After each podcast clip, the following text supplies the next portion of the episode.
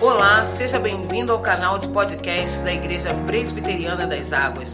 As mensagens que você ouve aqui foram ministradas em nossos cultos por nossos pastores. Deus te abençoe poderosamente.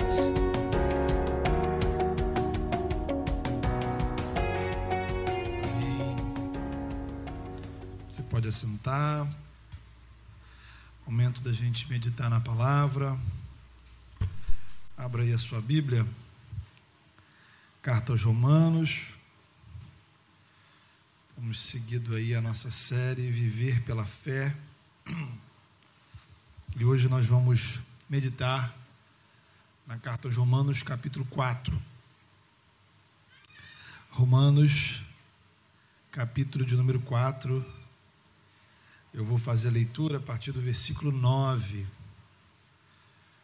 Você que está em casa, separa esse tempo para para ler, para meditar, para que de fato seja um tempo de qualidade seu na presença do Senhor.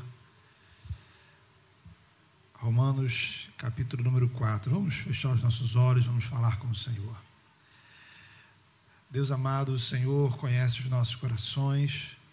Estamos diante do Senhor nessa hora, Pai. Apesar de todas as nossas dificuldades, falhas, pecados, às vezes mesmo, ó Pai, frieza espiritual, incredulidade, nós carecemos do Teu agir, Senhor. Carecemos, ó Pai, da Tua graça. Nós desejamos, ó Pai, a Tua presença. Desejamos, ó Pai, a Tua voz. Desejamos, ó Pai, estar em comunhão com o Senhor. Venha ao nosso encontro. Fala ao nosso coração. Tira, remove todo tipo de obstáculo que possa existir em nós. Nos ajuda a estar atentos, abra os nossos ouvidos e venha ao nosso encontro, Senhor. Que a tua palavra seja transformadora nessa manhã, para todos aqueles que a ouvem, Senhor, e para todos aqueles que haverão de ouvi-la ao longo dessa semana, nos próximos dias, ó Pai, por meio de todas as plataformas, ó Pai, onde essa palavra estará disponível, porque a tua palavra é a tua palavra, Senhor. E nós cremos que por meio dela o teu Espírito age em nós entre nós e através de nós. Em nome do teu Filho, o nosso Salvador, Jesus Cristo, que nós oramos. Amém. Romanos capítulo 4, a partir do verso 9, diz assim: Vem, pois esta bem-aventurança, vem, pois, esta bem-aventurança exclusivamente sobre os circuncisos ou também sobre os incircuncisos visto que dizemos, a fé foi imputada a Abraão para a justiça. Como, pois, lhe foi atribuída? Estando ele já circuncidado ou ainda incircunciso? Não no regime da circuncisão, e sim quando incircunciso. Recebeu o sinal da circuncisão como selo da justiça, justiça da fé que teve quando ainda incircunciso, para vir a ser o pai de todos os que creem embora não circuncidados, a fim de que lhe fosse imputada a justiça. E pai da circuncisão, isto é, daqueles que não são apenas circuncisos, mas também andam nas pisadas da fé que teve Abraão, nosso pai, antes de ser circuncidado. Não foi por intermédio da lei que Abraão ou a sua descendência coube a promessa de ser herdeiro do mundo, e sim mediante a justiça da fé Pois se os da lei é que são os herdeiros, anula-se a fé e cancela-se a promessa, porque a lei suscita ira, mas onde não há lei também não há transgressão. Essa é a razão porque provém da fé, para que seja segundo a graça, a fim de que seja firme a promessa para toda a descendência, não somente ao que está no regime da lei, mas também ao que é da fé que teve Abraão porque Abraão é pai de todos nós, como está escrito: por pai de muitas nações te constituí, perante aquele no qual creu, o Deus que vivifica os mortos e chama à existência as coisas que não existem. Abraão, esperando contra a esperança, creu para vir a ser pai de muitas nações, segundo lhe fora dito: assim será a tua descendência. E sem enfraquecer na fé, embora levasse em conta o seu próprio corpo amortecido, sendo já de cem anos, e a idade avançada de Sara, não duvidou, por incredulidade da promessa de Deus, mas pela fé se fortaleceu, dando glória a Deus, estando plenamente convicto de que ele era poderoso para cumprir o que prometera, pelo que isso lhe foi também imputado para a justiça. E não somente por causa dele está escrito que ele foi levado em conta, mas também por nossa causa, posto que a nós igualmente nos será imputado, a saber, nós que cremos naquele que ressuscitou dentre os mortos, a Jesus, nosso Senhor, o qual foi entregue por causa das nossas transgressões e ressuscitou por causa da nossa justificação. Amém. Queridos, uma das maiores manchas da história do cristianismo foi a posição que cristãos e igrejas assumiram em relação à escravidão dos negros. Muito embora existam exceções assim dignas de nota, como o cristão inglês William Wilberforce, que se empenhou na Inglaterra, né? E a Inglaterra foi justamente o primeiro país do mundo a abolir a escravidão. É, em linhas gerais, nos séculos XVI, XVII, XVIII, XIX, XX, o cristianismo deixou de ser sal e luz nessa área e acabou se conformando ao padrão da sociedade. Quando a muito custo a escravidão foi sendo abolida, surgiu em alguns lugares, especialmente nos Estados Unidos, assim como também na África do Sul, a filha da escravidão que veio a ser a segregação racial. A política de não convivência entre negros e brancos em espaços comuns. Então você tinha o que? Você tinha a escola de branco ou para, para os brancos e a escola para os negros.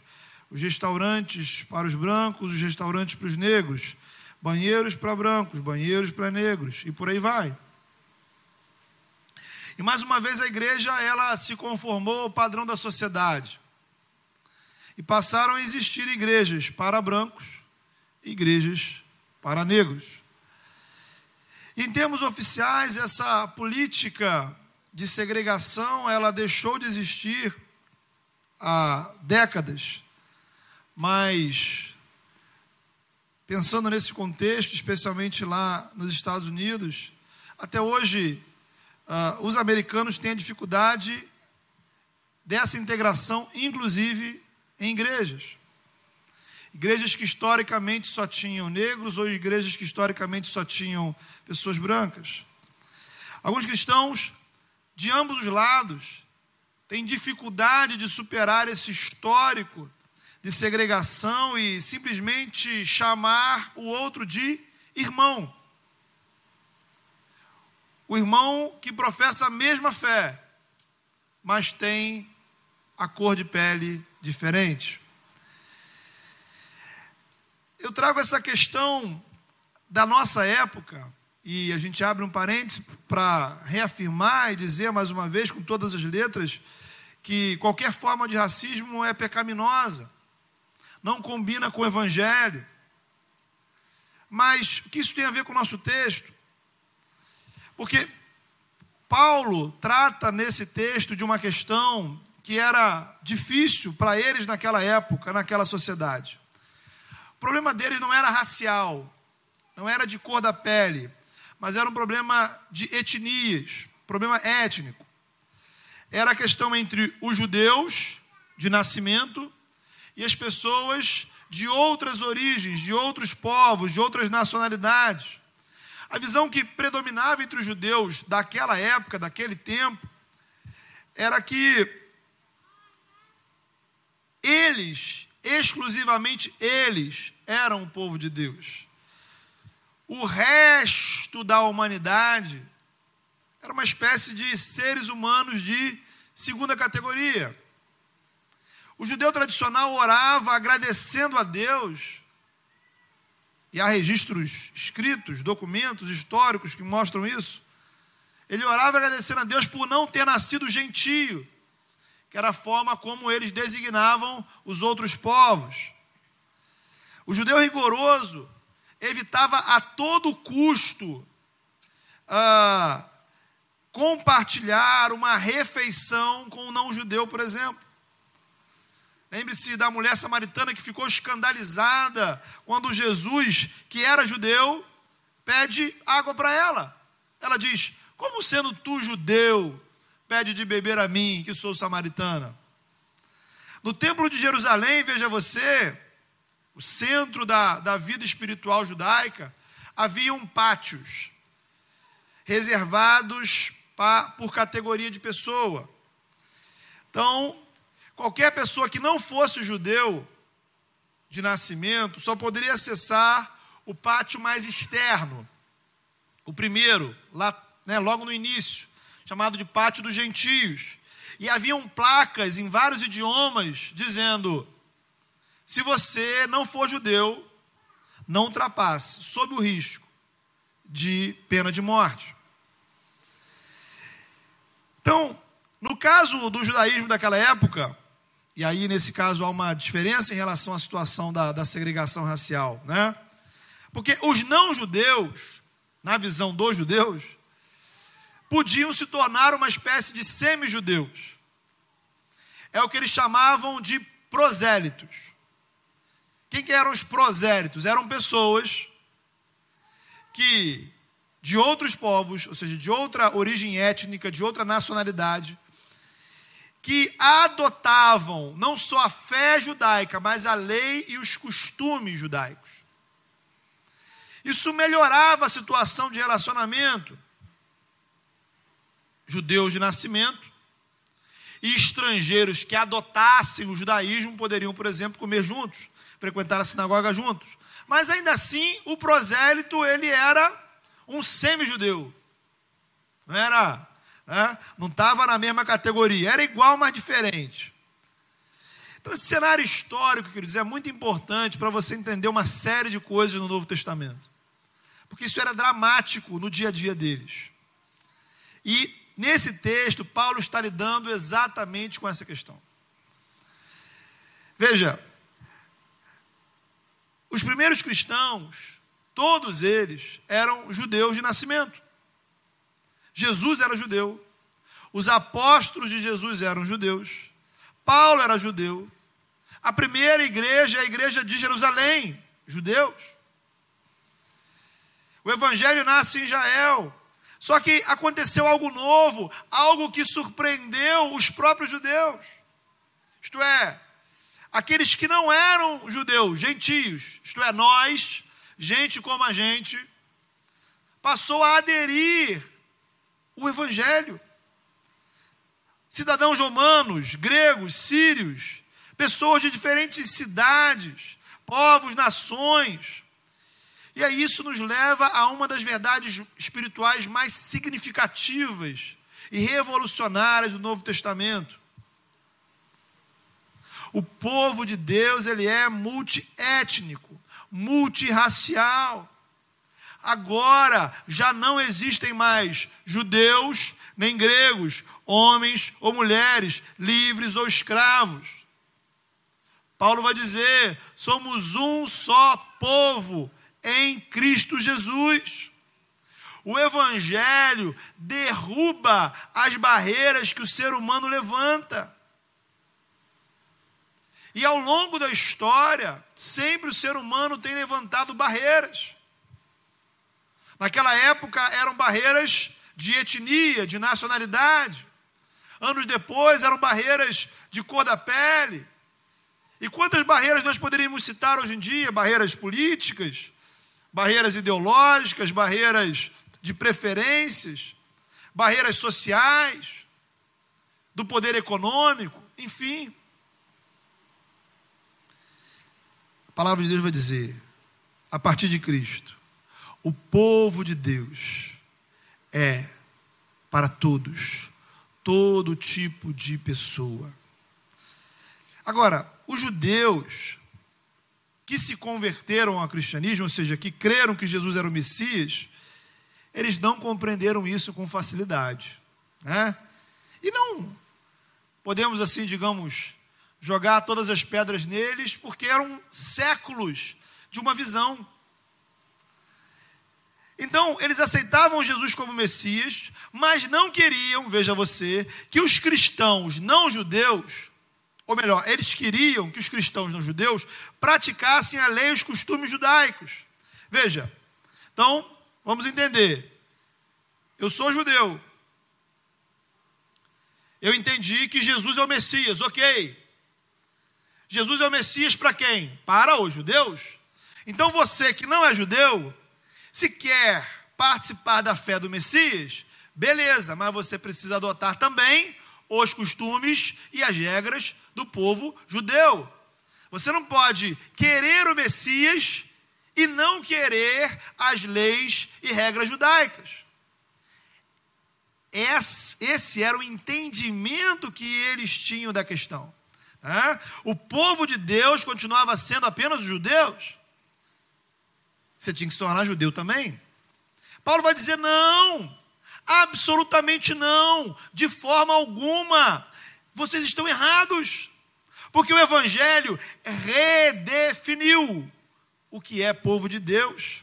Não se trata mais de onde eu nasci, de cor da pele, condição social, do meu passado, de qualquer característica física do meu corpo. Barreiras geográficas, econômicas, raciais são quebradas. Porém, isso é importante: uma barreira permanece.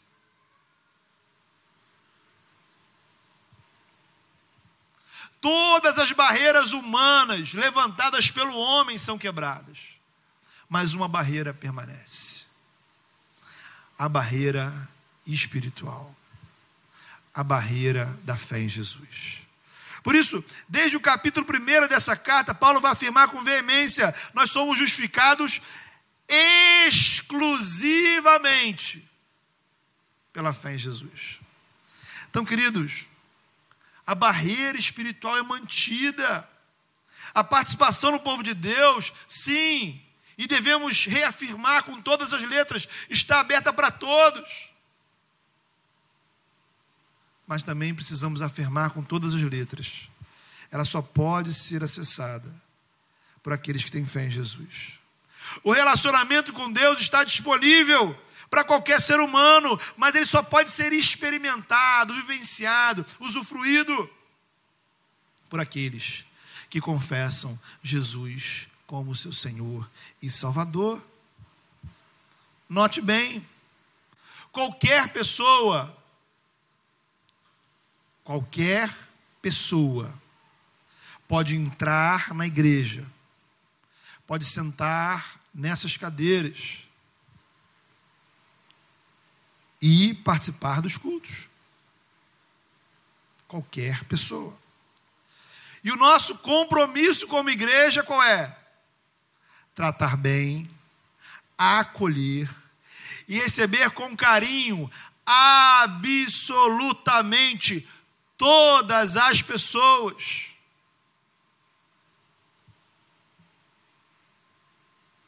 enquanto uma instituição humana, você, quem quer que você seja, você pode participar e se beneficiar de tudo que a igreja faz, sem sequer ser membro da igreja. Você pode participar dos núcleos, dos cultos, ouvir as devocionais, ouvir as músicas, ouvir as pregações, participar das reuniões dos times. Tudo o que fazemos é para todos. Ninguém precisa ser membro da igreja para participar de nada do que a igreja faz. E esperamos sinceramente que você venha, participe do que fazemos como comunidade e seja abençoado, se sinta bem, se sinta feliz.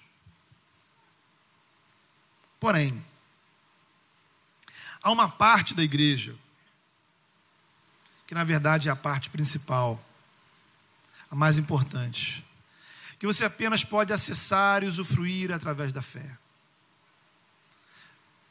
São as bênçãos espirituais. A graça de Deus que é ministrada pelo agir do Espírito Santo. Só existe uma única maneira de você experimentar isso tudo. É quando você, de fato, pela fé, participa efetivamente do corpo de Cristo. Queridos, essa participação tem como condição crer, confiar, confessar Jesus como Senhor da sua vida, o seu passado, a sua família, os seus erros, a sua situação social, de onde você veio, o que pensam de você, sua aparência física, nada disso é condição para você fazer parte do povo de Deus, do corpo de Cristo. Mas a fé em Cristo é indispensável. A fé em Cristo é inegociável. Porque é apenas no Evangelho que a justiça de Deus é revelada. E o Evangelho é Jesus. Foi a nossa primeira pregação dessa série. Romanos 1, 16 e 17. A justiça de Deus se revela onde? No Evangelho. A justiça de Deus não se revela na atmosfera, nem na sociedade, nem na cultura, nem na mídia, nem numa política pública governamental. A justiça de Deus está em um lugar, e este lugar é o Evangelho, e o Evangelho é Jesus. Os dois últimos versículos desse texto falam sobre isso. Em quem nós cremos? Cremos naquele que ressuscitou Jesus dos mortos. Cremos que Jesus foi entregue na cruz por causa dos nossos pecados. Cremos que ele ressuscitou para nossa justificação. Vou usar uma ilustração para tentar te ajudar. Pense na igreja como um restaurante. Existem restaurantes bons, alguns muito bons, e existem restaurantes ruins, alguns muito ruins. Existem igrejas boas e igrejas ruins. Mas imagine você que você vai em um restaurante sensacional, espetacular. Pensa aí, pensa naquele assim, poxa, top do top, né? Aquele lugar que é um sonho. Aí você chegou. O lugar é maravilhoso, confortável, bem decorado, atendimento super atencioso, música de qualidade, tudo é perfeito. Não há lugar igual. Você senta, você olha tudo, você conversa com os garçons, você ouve um pouco de música, você tira fotos, né? E você vai embora. O que, que faltou? Comida. É exatamente o diferencial da igreja você apenas se alimenta do que a igreja te oferece por meio da fé em Jesus. O alimento é de graça, é gratuito. Na verdade, Deus tem um banquete para satisfazer a fome e sede da sua alma. Isaías 55 nos convida a você que está com fome e com sede, venha venha comer e beber, sem dinheiro e sem preço. Querido, ouça o Senhor com atenção. O texto diz: venha e você comerá do que é bom. Deleitar-vos-ei com manjares revigorantes, diz o Senhor. Escutai-me, vinde a mim, ouvi, ouvi-me e vivereis. O Senhor convida, o Senhor oferece, mas há uma condição: render-se aos pés de Cristo e dizer: Senhor, eu me rendo. Sacia minha alma com a sua graça, me alimenta. Eu tenho fome de vida. Eu tenho fome de vida. Infelizmente, queridos, muitas pessoas participam da igreja como o restaurante que eu citei.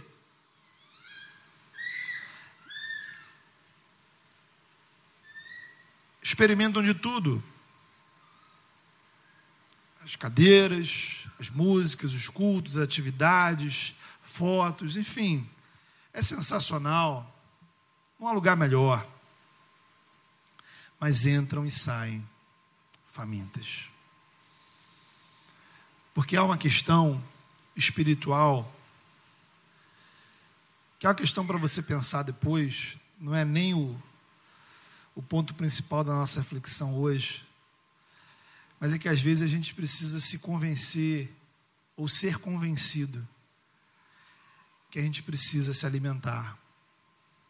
Né? Isaías, lá 55, no mesmo texto, ele faz a seguinte questão, ele levanta a seguinte questão: por que, que vocês gastam dinheiro naquilo que não é pão?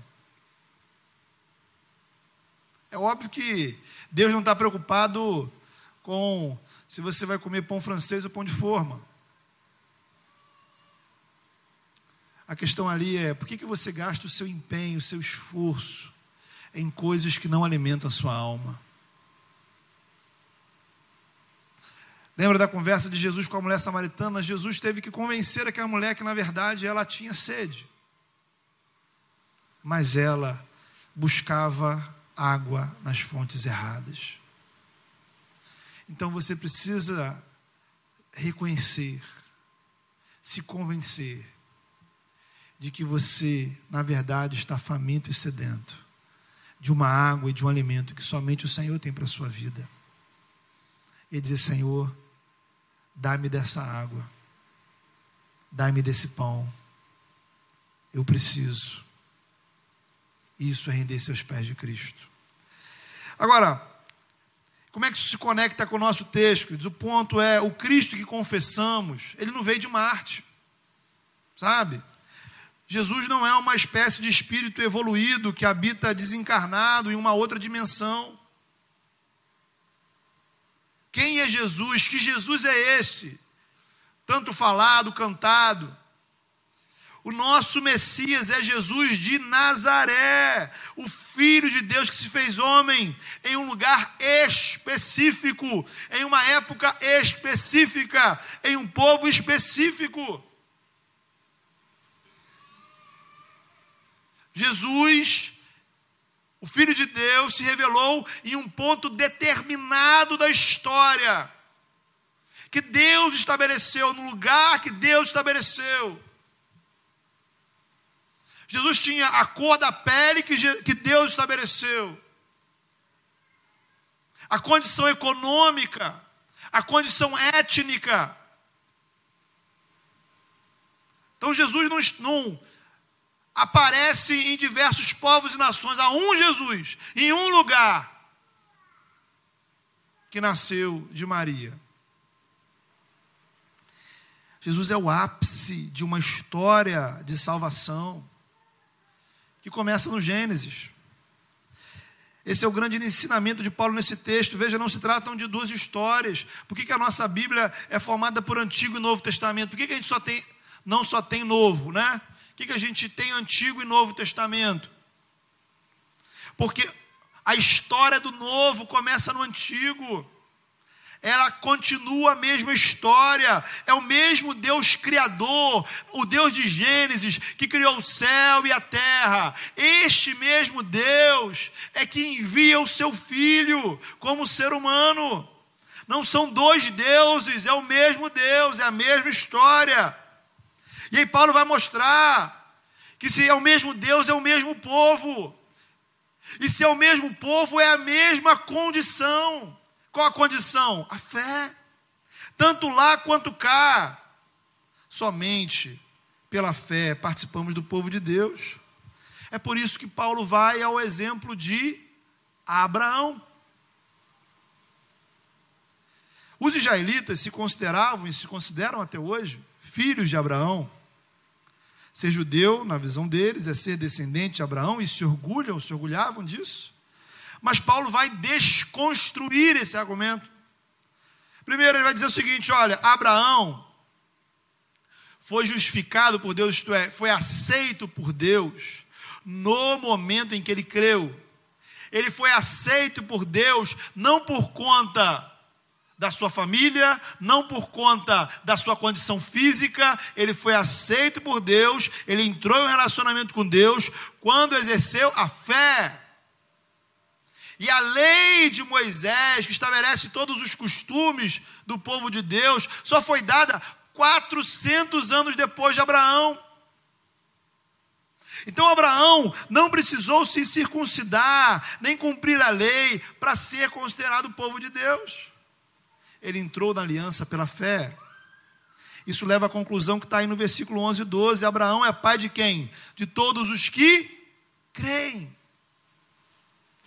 De todos aqueles que andam nos mesmos passos que Abraão andou, nos passos da fé. Querido Abraão, estava na mesma condição espiritual que eu e você. Era um homem comum, pecador. Deus tinha planos para a vida de Abraão.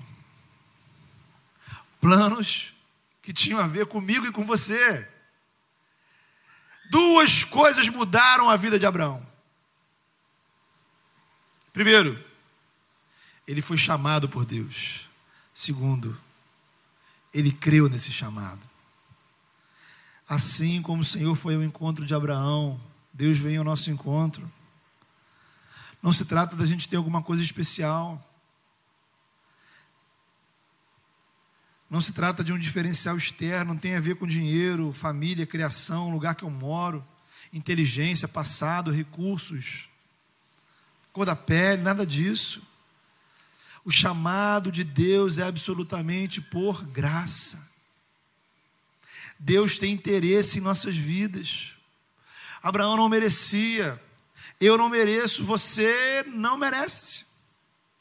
Mas apesar de não merecermos, o Senhor nos amou. Eu sei que parece estranho, mas Deus ama você e se interessa pela sua vida, por incrível que pareça.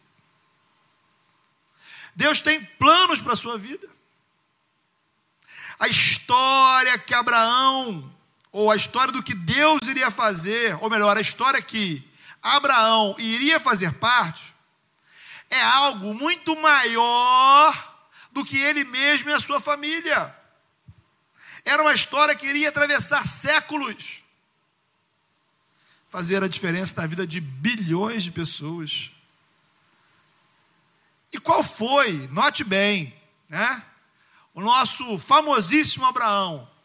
Qual foi a participação de Abraão nessa história?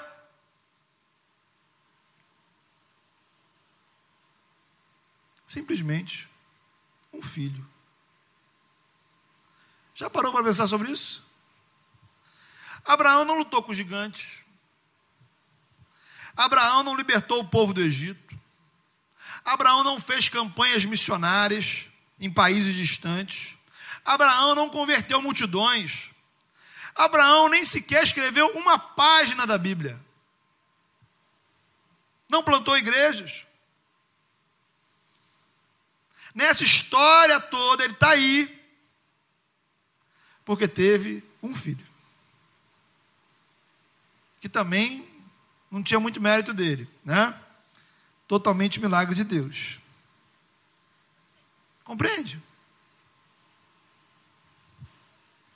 Deus o chamou. Ele creu. E porque ele creu, ele passou a fazer parte do movimento mais poderoso da história o reino de Deus. Querido, compreenda isso. O reino não se trata de você fazer coisas grandiosas para Deus se trata de você fazer parte. Fazer parte dessa história. Para que Deus use a sua vida como Ele quiser. É do jeito dele, é da forma dele. Milagres acontecerão em você, através de você, ao seu redor, e vidas que talvez você nunca sequer conheça serão abençoadas pela sua vida. O nosso desafio é ouvir o chamado e atender com fé. Ouvir o som da voz de Deus e dizer: Senhor, eu creio.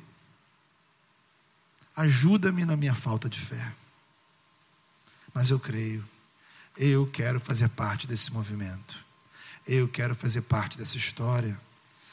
Porque essa história, querido, que começou lá em Abraão, há cerca de quatro mil anos atrás.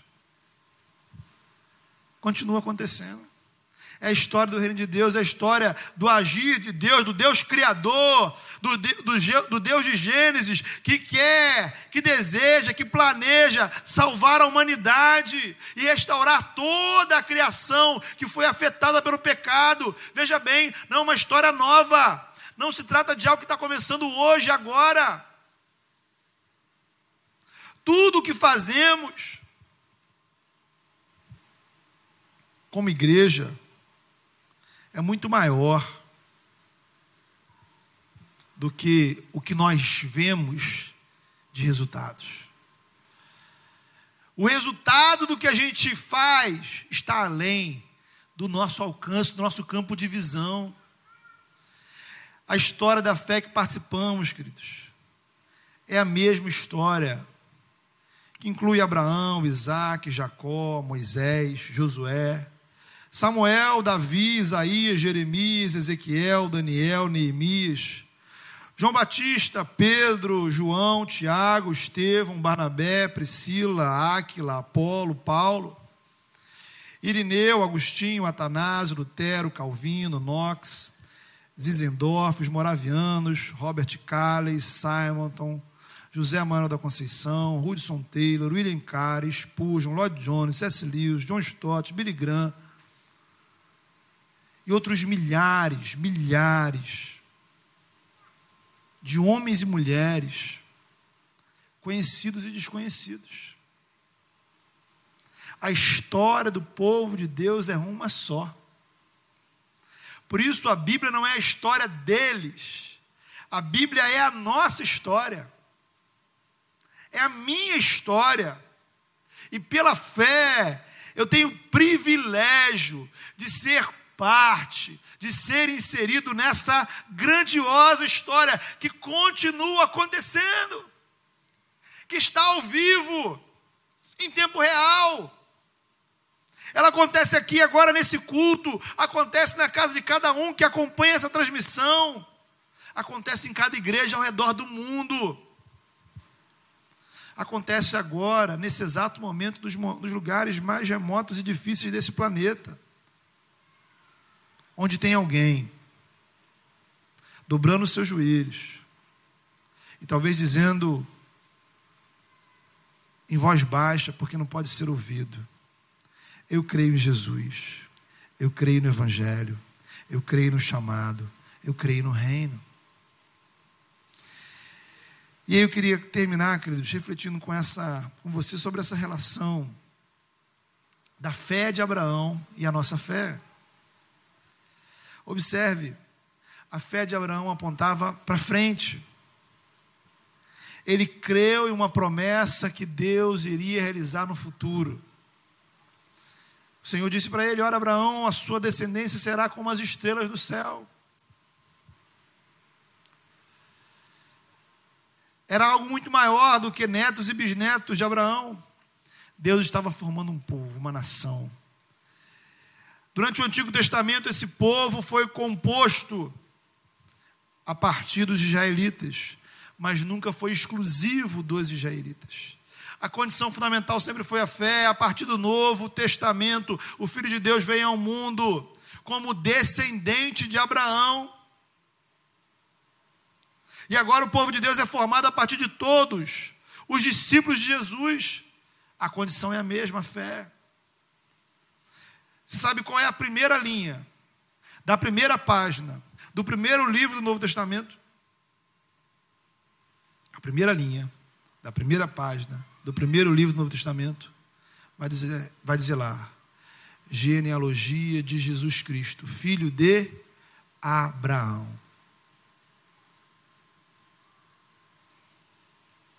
Há um só Deus,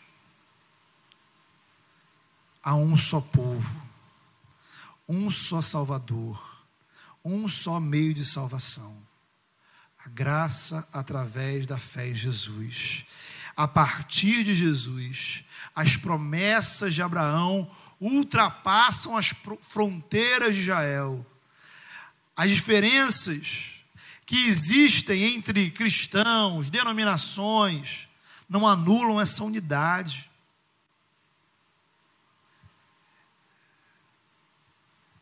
Pelo Evangelho, Deus chama gente de toda tribo, povo, língua e nação. Veja, querido, Deus fez uma promessa para Abraão.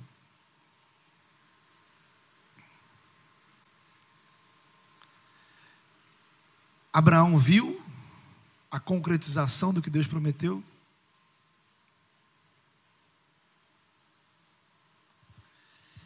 Ele viu uma parte. E é assim que acontece a nossa fé, queridos.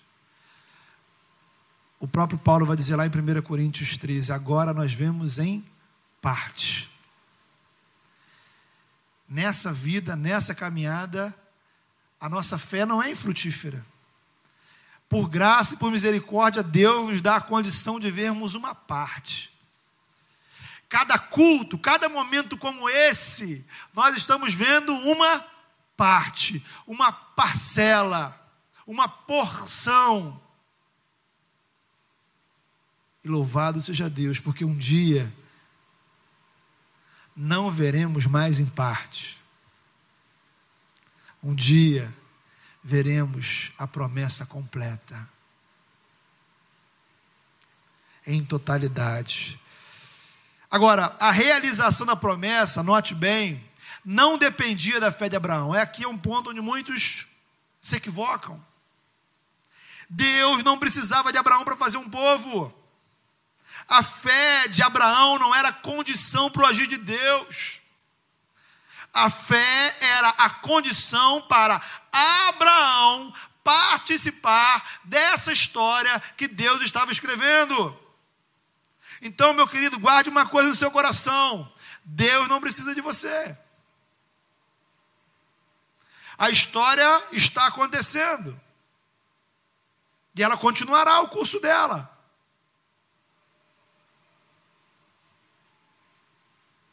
O Senhor te chama a participar o Senhor te dá o privilégio de fazer parte desse grandioso movimento, dessa história que está ao vivo, que é real, que começou lá atrás. Você pode estar certo. Deus está agindo. A única pergunta para responder é: você está dentro dessa história ou fora? Ah, irmãos, eu oro regularmente, para que Deus me dê graça de fazer parte do que Ele está fazendo aqui e do que Ele vai fazer lá, naquele grandioso dia. Porque o que Ele vai fazer lá, Ele já começou a fazer aqui. E quem faz parte aqui, fará parte também lá. Vamos orar por isso? Fale com o Senhor nessa hora. Coloque a sua vida diante de Deus. Diga ao Senhor com muita humildade: Senhor, eu creio, eu quero fazer parte dessa história. Não havia nada de especial em Abraão. Talvez Abraão se achasse uma pessoa cheia de problemas e completamente limitada. Talvez ele se sentia exatamente como você.